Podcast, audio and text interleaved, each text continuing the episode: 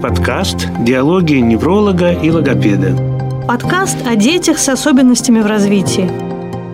Ведем его мы, невролог Олег Ефимов и логопед Виктория Ефимова. Этот подкаст в формате диалога, потому что нарушение развития – это всегда и педагогическая, и медицинская проблема.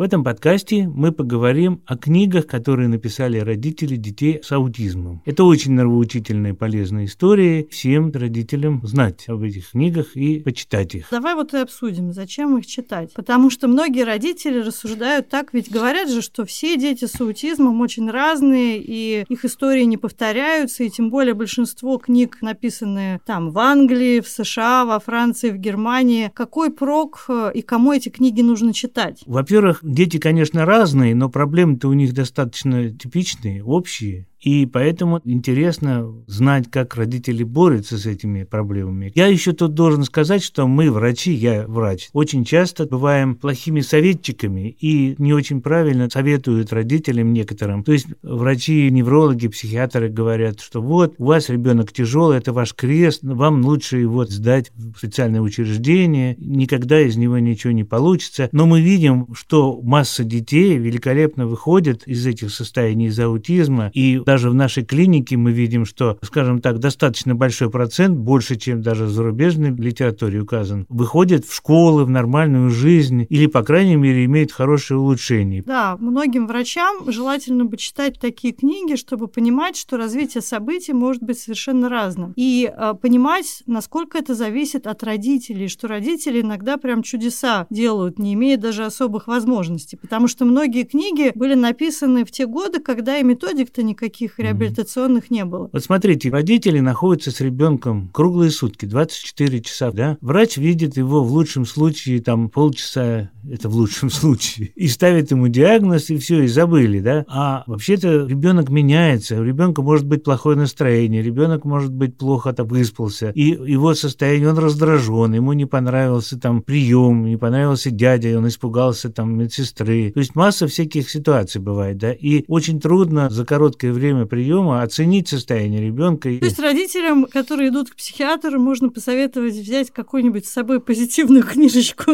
про аутизм и подарить. Может быть, он почитает. Между прочим, вот мы прям, особенно наши первые поездки в Америку, мы там коршунами набрасывались на эту полку книг про аутизм, но с каждым нашим приездом этих книг появлялось все больше и больше, уже потом все мы скупить не могли, но, к счастью, стали появляться книги и на русском языке. И под этим подкастом подкастом мы, наверное, отдельный такой вот списочек самых знаковых книг поместим. О нескольких книгах расскажем вам сейчас. Ну, давай, расскажи. Первая персона, которую, наверное, знают все люди, погруженные в аутизм, это Темпл Грэндин. Да? да? Это женщина, которая уже, не знаю, ей уже сейчас за 70, Ну да, да, она ученая, она, по-моему, там докторских массов защитила, да? Несмотря на то, что она остается аутисткой, она очень много зарабатывает, она популярная, она книги пишет. Она стала первым человеком, человеком, который рассказал миру о том, как воспринимает мир человек с аутизмом. Вот мне кажется, ну, для чего я читаю эти книги? Потому что я понимаю, почему ребенок так себя ведет. Я понимаю, что это не просто признак его ненормальности, часто это какие-то компенсаторные стратегии, которые он использует, чтобы вот как-то выжить в сенсорном этом вот шуме. И просто когда эта книга написана человеком, который уже вырос и через все это прошел, в голове застревают вот эти яркие эпизоды. Вот ты сказала слово ненормальности. В да? кавычках. Вот. А ведь большинство врачей и большинство родителей, которые не знакомы с такими детьми, они понимают, что это на самом деле это психические нарушения. На самом деле аутизм – это неврологические патологии. Например, девочка с аутизмом, ее вводили в церковь. Ну, да? Темпл Грейзин как да, раз-то и была. в воскресенье. Она перед тем, как идти в церковь, валилась на пол, каталась, кричала, вот в чем дело, да? Или это ненормальность, или это какие-то там сатанинские штуки, да? А на самом деле все очень просто. У нее повышенная чувствительность тактильная была, да? Ей надевали платье шерстяное, нарядное, да, которое в церкви положено самое хорошее, да, чтобы была одежда. Но она кололась, шерстяная ткань, и девочке было невыносимо больно от этого. Вся эта сатанинская штука, она раскрывалась вот таким способом. Никто и не догадывался, что все очень просто. Ну, еще вот, когда уже Темпл училась в институте, работе она тоже заметила, что она успокаивается, когда испытывает глубокое сдавливание. Она изобрела обжимательную машину, ее чуть не выгнали из-за этого угу. из университета. Много раз эту машину выбрасывали, разрушали, пока она не устроила научное исследование, где показала, что и другим студентам становится легче, когда их сдавливает вот эта вот машина. Да, это... Кстати, можете, если книжку не хотите читать, посмотрите фильм. Очень хороший фильм, да. Да, мы фильм этот посмотрели гораздо позже, чем угу. прочитали книгу, но он хороший. Ну, по-моему, это вот здесь проблема в том, что проприоцептивная чувствительность подавляет вот эти другие чувства неприятные, болевые там какие-то. Поэтому вот это очень многим детям помогает. Утяжеленное одеяло, там, жилеты какие-то утяжеленные. То есть любая проприоцептивная нагрузка, она может помочь таким детям. Темпл Грэндин говорила, что она добилась таких успехов в жизни, потому что ей попадались на пути люди, которые относились к ней с пониманием, помогали. Это мама, тетя, преподаватели какие-то в школе. Другая очень известная книга называется «Никто и нигде». Ее автор Донна Уильямс. Они примерно ровесники с Темпл Грэндин, а у нее как раз другая позиция. Она считает, что она социализировалась вопреки всему, да, что вот в нее никто не верил, но она социализировалась. Тоже на самом деле очень интересно об ее ощущениях почитать. А мы говорили о книгах, написанных родителями. И а, одна из самых вообще замечательных и позитивных книг книга Айрис Грейс «История особенной девочки Ой, и особенной. Кошки». Причем сначала нам попалась не книга, как ни странно, а фильм BBC, том же Вискас еще а, снял рекламный угу. фильм. Э, здесь дело происходит в Великобритании, и первое, что меня удивило, когда я все-таки прочитала книгу, что там далеко не все здорово с помощью детям с особенностями в развитии. Да, там полгода, по-моему, ждали диагностики родителей у этой девочки, потом раз в месяц, по-моему, там занятия, занятия, да. да, представляете, ребенок с аутизмом полгода ждала диагностики в великолепной Англии, королевстве, королевстве, да, и какой толк от занятий, которые раз в месяц проходят логопедические? А денег у семьи на платные услуги не было, потому что папа работал, а мама сидела с Айрис, и у Айрис прям все жесткие проявления аутизма, и не помыть, и не накормить, и не одеть. Но мама поступала очень мудро, она предлагала девочке различные занятия попробовать пыталась организовывать дома клуб, где встречалась бы Айрис с такими же детьми. Добилась очень хороших успехов, но переломным моментом стал момент, когда они завели кошку. Кошку Мейнкуна, которую звали Тула. В одной книжке Тула, в русском Тюла перевод. Почитайте, это очень интересно. Вот мне кажется, большой плюс от книг, написанных родителями, в том, что понятно, что когда у ребенка аутизм, это очень тяжело. Это тяжело во всех отношениях. Это многолетний стресс. Но если человек сел и написал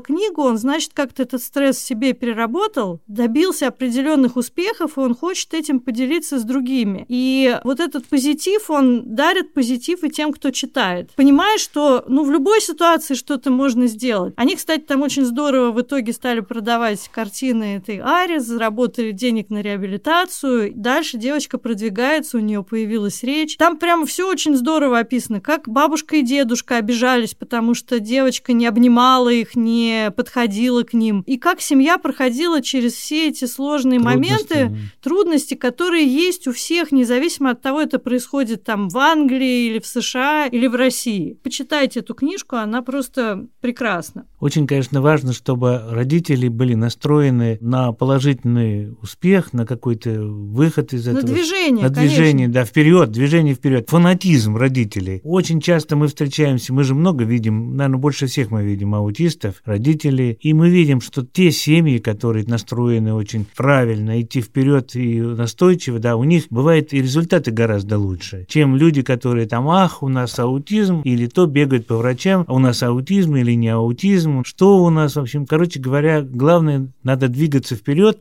И понимать своего ребенка. И да. книги, написанные другими родителями, они помогают заметить какие-то вещи, интерпретировать, которые вам может просто не прийти да. в голову понять. Я, я еще раз в камень брошу в огород наших врачей, психиатров, неврологов, которые в абсолютном большинстве не понимают вообще ни ребенка с аутизмом, читают какие-то древние книги в институте. Ну, причем это опять же не только у нас в стране. Да, это везде. Не надо так. считать, что в России все плохо. Да. И еще одна книга по этому поводу, которую я вам очень советую почитать, это книга Кары Косински. Кара Косински – это американский автор «Эрготерапия для детей с аутизмом». Здесь тоже очень такая душераздирающая семейная история. Кара изначально была по образованию эрготерапевт, то есть это человек, который работает с людьми с какими-то особенностями развития.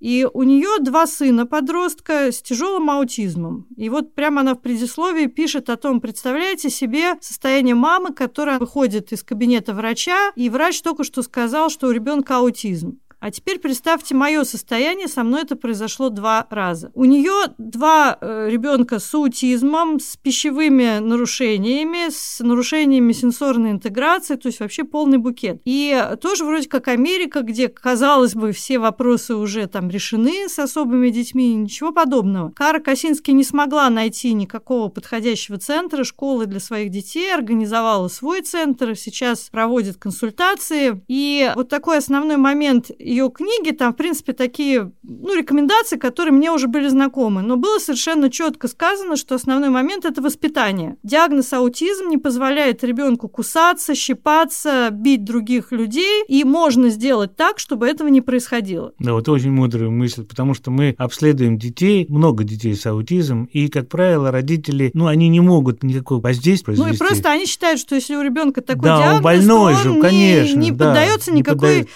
регуляции. То есть в этой книге нет ни слова об эбитерапии, ни о каких там вот таких вот э, модифицирующих поведение методиках. У нее в центре на стенах висят пиктограммы «У нас не дерутся, не кусаются, не толкаются». И после прочтения этой книги мы сделали такие пиктограммы у нас в центре. И вы знаете, это работает. Казалось бы, ребенок, у него полевое поведение, он ничего там не понимает, но когда специалист не жестко, но настойчиво говорит «нет», у нас не дерутся, не кусаются, не толкаются, подходит к этой пиктограмме и показывает, это срабатывает. По поводу того, что они ничего не понимают, даже аутист, который не говорит, 4-5 лет, который очень такой тяжелый, да, берет компьютер, находит ту программу, которую ему надо, и очень даже это лихо делает, чего не могут сделать нормотипичные дети и даже взрослые. Можно достучаться и можно объяснить все-таки, наверное, ребенку, если правильно это делать. Еще одна книга, которая на меня произвела очень-очень глубокое впечатление, «Идо в стране аутизма». Написал ее сам подросток с аутизмом, которого зовут Ида Кедер. И в этой книге очень большое предисловие, написанное его мамой. Почитайте, это здорово. Этот мальчик до 7 лет считался человеком с глубокими интеллектуальными нарушениями. Он невербальный и казалось всем окружающим, что у него вообще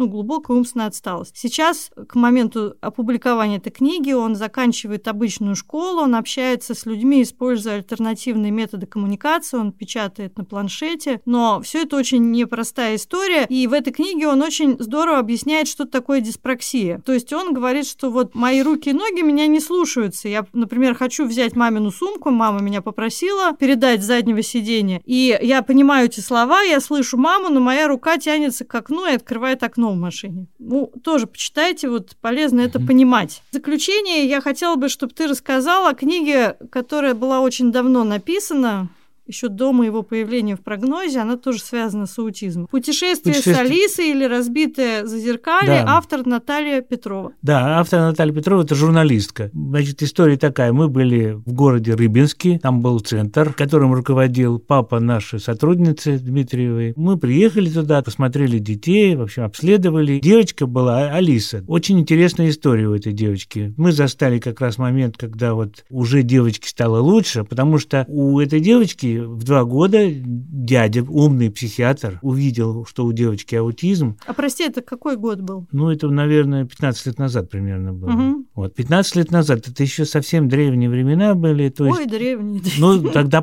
так, про аутизм вообще понятия никто Ну да, не имел. мгм. Широкие, широкие врачебные значит, слои. Массы были не в курсе. Да, они не понимали, что это такое. А этот психиатр поставил. И он сразу начал лечение. И он сказал, что надо делать массаж, физкультуру, логопеды, там все, все, все, все, что можно. Активизировать ребенка. Там очень мама, конечно, хорошая. Она бросила работу, раз такой ребенок. То есть она, у нее была приличная какая-то работа. Папа у них хороший был, поддерживал маму. Мама стала полностью с ребенком заниматься фанатично. Занимались и физкультурой. Они в Петербург, к нам приезжали после того, как мы их в Рыбинске обследовали. Я говорю, что мы уже застали более-менее приличное состояние у ребенка. Конечно, был явный аутизм, но уже не такой грубый. Вот, а потом я зная такую историю, у нас эта журналистка Петрова работала, мы сделали ей командировку, ей очень интересно было. Она поехала, поговорила с мамой, повстречалась с девочкой, очень они подружились с девочкой, с мамой, да, и потом, через некоторое время, девочка пошла в школу, в школе она хорошо, прекрасно адаптировалась, она даже выступала со сцены, там какие-то детские утренники, там что-то такое, то есть вполне вписалась в общество, и, то есть пошла вовремя в школу девочка, хотя был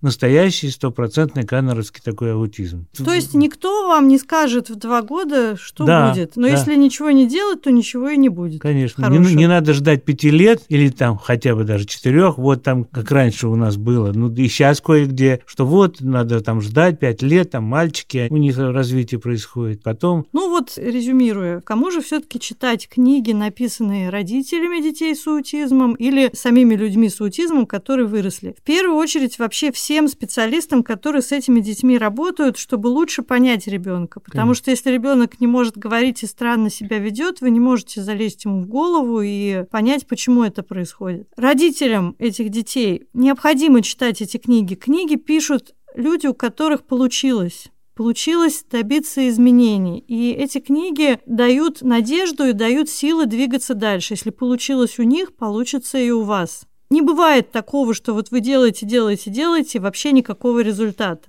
Потом, мне кажется, что еще очень важно такие книги давать читать ну, родственникам, потому что в семье часто бывает так, что тети, дяди, бабушки, дедушки, они не понимают, что с ребенком. И у родителей нет способности объяснить это. Дали почитать книжечку и станет да. понятно. Потому что когда все, все дружно воспитывают в одном направлении ребенка, воздействуют на него правильно, то тогда это, в общем-то, эффект приумножается, и, в общем-то, достигается. И еще раз, к счастью, сейчас стало появляться много книг на русском языке. Пусть их появляется больше, потому что опыт каждого ребенка вот именно в России, у нас же там свои особые условия, он очень важен для российских родителей. И сейчас э, вам вот не видно, а передо мной стоит мой ноутбук с открытым списком книг об аутизме на русском языке. В магазине «Белый вороненок» мы стараемся собрать все самые лучшие эти книги. Вот сейчас в моем списке около 30 книг. И иногда это сам издат. Я выискиваю там это, читаю, мы заказываем. Но все, что может принести пользу, мы собираем в «Белом вороненке».